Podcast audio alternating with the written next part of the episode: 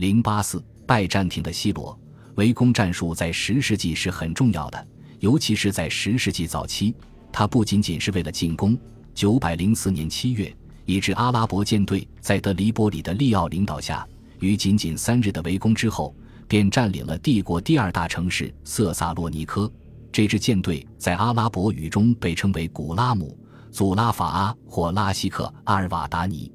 这是一个巨大的惊喜，也是一次非常重大的失败。显然，这座城市毫无准备。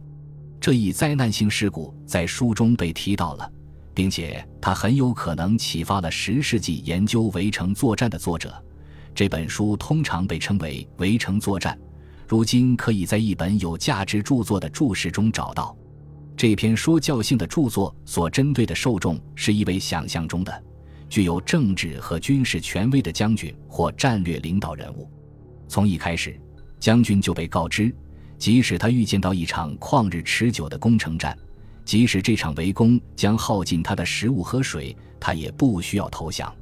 敌人可能因争吵而分裂，其他势力可能干预，围攻军队可能会耗尽其粮草。而当大批军队长期驻扎在一个地方时，也可能会发生瘟疫，而其他幸运的事件都可能会发生。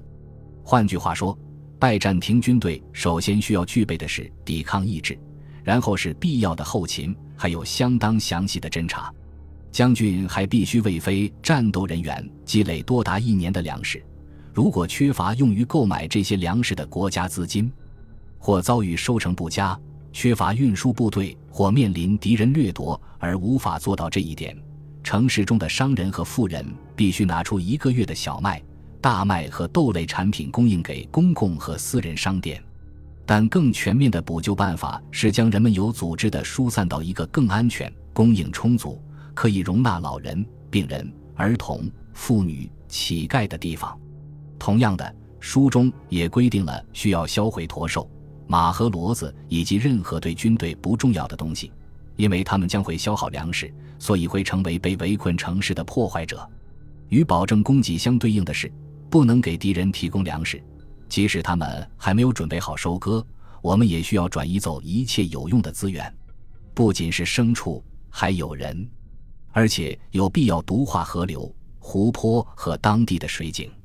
必须于午餐时间在敌人营地上游的河流中下毒。这样，敌人消耗热量后休息时，身体处在劳累状态下，有毒的水会完全摧毁他们。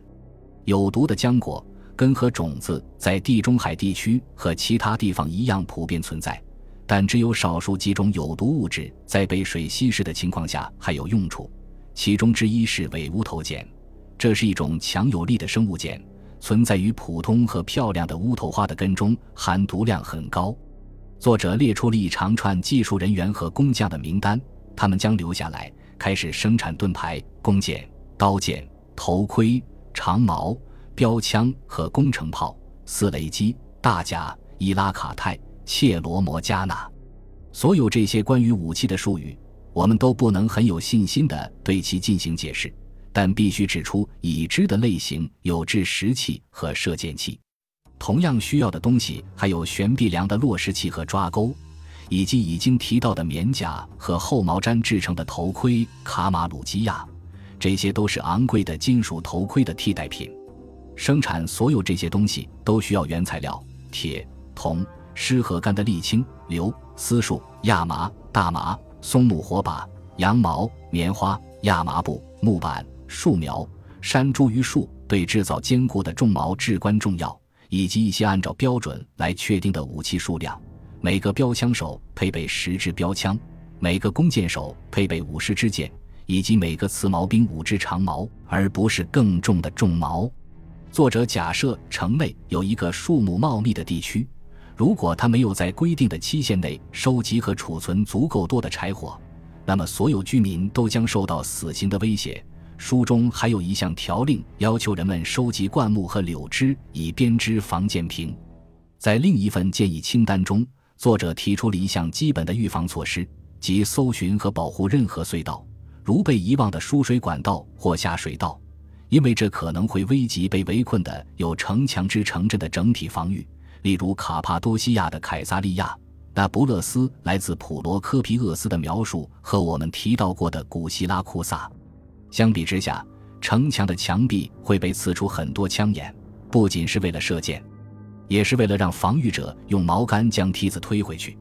人们需要挖掘一条水沟，也就是一条护城河，更好的话需要挖两三条，每条河都设置有栅栏和外垒，特别是在城市里没有骑兵需要出击的情况下，这种设计非常有用。但如果有的话，就需要建造坚固的橡树桥。人们应该在城外设置警钟，以针对偷偷摸摸入侵的敌人，尤其是在卫兵由于疏忽或叛国而未能谨慎通报的情况下。这是本文中反复出现的一个关注点。在节庆活动中，卫兵显然无法完全致力于清醒的监视工作，因而将军必须亲自监督，提出合理的建议。当作者谈到驻军训练时，他的建议与战略中提出的建议类似，但是作者对抛射的作用进行了适当的强调，包括里克塔里亚手制石块吊索发射的弓箭和扔石头的大炮。在围城战中，不仅仅需要以反应性的行动击退敌人的攻击，作者建议应该在城门外驻扎伏击部队，大概在敌人没有完全投入围攻的时候，在城外安插更大规模的部队。在合适的地方部署步兵和骑兵部队。作者后来还规定，需要为这些部队提供隐蔽物和障碍，他们可以从这些地方出发打击敌人，令敌人在围攻战中无法逃脱惩罚和报复。这些部队还可以与任何前来的盟友联合起来，或者攻击为围城者提供食物的敌军车队。而且，如果事情进展得很顺利。实际上可以对敌人的营地展开包围和攻击，在这里，拜占庭式的作战特色就体现出来了。作者写道：“有必要给敌人留下一个容易逃脱的地方，而不是像古罗马军队那样展开一场歼灭战。否则，敌人完全陷入包围时，对生还感到绝望，他们就会殊死抵抗。”在描述了偷袭战术之后，作者还描述了如何暗地里通过隧道秘密突围。并通过后门和其他类似方式得以逃脱的技巧，但所有这些建议都假设敌方进行的是一场悠闲的围攻。在描述了如何在城墙上进行顽强战斗之后，作者开始转向分析近距离战斗的严酷。如果它发生了，我祈祷它不会发生。沟渠被敌人填满，他们会把攻城锤带到那里，那就再建一堵墙吧，因为已经没有任何东西能抵挡攻城锤的冲力了。这是个很好的建议。如果建造一堵新的城墙，最好在前面也挖一条新的沟渠，以保证工匠们能够在厚重的垫子后面足够快地建造城墙，而免受弓箭之害。作者随后回顾了拜占庭人标准的补救方法：用装满碎渣的袋子来吸引攻击，抓牢攻城锤的镣铐以使其偏转方向，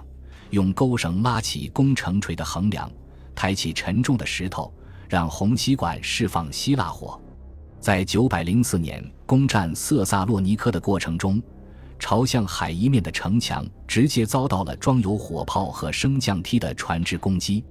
为此，我们建议使用阿基米德的补救方法，如波利比乌斯所描述的，用强力投石机来破坏驶进的船只，然后。当他们到达海堤时，在突出的横梁上往下扔重时，用抓斗吊车将船只从水面上拉出。当然，还需要向甲板上的海军陆战队射箭。所有这些都在希罗的工程思维中被讨论过。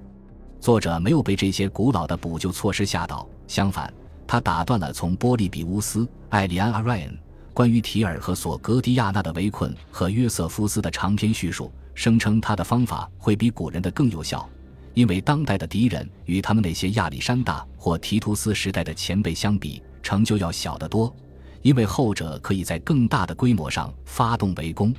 作者在此为当时城市的捍卫者找寻到了安慰。尽管古代的围城者付出了艰苦的努力和精湛的技巧，但被围困的人仍然常常能够抵抗住围攻。显然。作者首先是在努力提高士气，这本身就表明了一种实际目的。尽管书中引用了受尊敬的古圣先贤的大量语录，但这不是一种文学话术，也没有设身处地从士兵的角度来考虑。在这不严谨的文本中传递出一种紧迫感。戴恩首先编辑并出版了一篇关于防御性围攻战的简短文章，名为《关于防卫的未出版备忘录》。据戴恩称，这本著作同样源于十世纪，与围城作战一样，也是一个文献来源。实际上，这是一项非常实用的工作。他从更全面的著作中进行了一系列的摘录。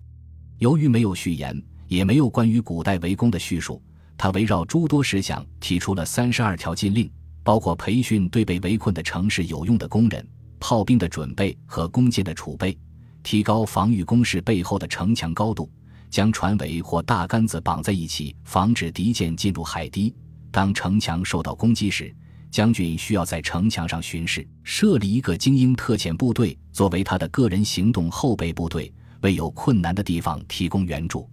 这确实是战争中永恒的真理之一，值得被反复申明，因为这个道理是违反直觉的。在任何围城战中，都意味着攻城者比被围困者更强大，否则被围困者就会出城击退攻击者。然而。这位将军却要削弱一支已经薄弱的守备部队，把精锐的士兵带走，组成他的个人机动预备队，这是不合逻辑的，而且只有在动态的条件下才有意义。将军在最猛烈的攻击下，带着他的行动预备队到达了城墙区域，从而可以对抗集中在一起的敌人，改善该地区的战斗力量平衡。这还提供了一种心理上的动力：当敌人冲向城墙并似乎占上风时。这会使攻击者更加胆大妄为，并威胁到防御者，从而进一步改变该区域的力量平衡。这位将军带着他勇敢的士兵来到这里，将从心理上和物质上扭转局势。接下来的条令是关于围攻器械的一些简单的和被锚定的很好的重物杆都有锐利的封面，用来避开机器。熟悉夜间作战训练，即使是小规模的进攻性行动都有其必要性。垂直型铁门的用处是可以突然将其放下，用以打击下面的敌人。有必要把妇女们锁在家里，不要让他们的哭泣影响战斗男子的精神。需要警惕敌人挖掘隧道。作者推荐使用薄铜板作为声量放大器来对敌人进行监控，把耳朵贴在上面听动静。文中最后还有一个条令，即要求我们必须密切关注城市最强大，其实也是最薄弱的区域。那里的防御工事看起来似乎是最难以对付的，但许多城市都是在意想不到的地方被攻克占领的。现代版的《好战》中只留下了部分内容，这是另一部十世纪的军事文献汇编，其中包含了二十篇来自朱利乌斯·阿菲利乌斯作品的大量摘录，其中只有一篇内容是作者当时所写的，大概是他当时所读到的作品。他们中的大部分内容都是对早期作品的摘录、解释或阐述，但他们同样也是拜占庭军事文化具有活力的证据。本集播放完毕，感谢您的收听，喜欢请订阅加关注，主页有更多精彩内容。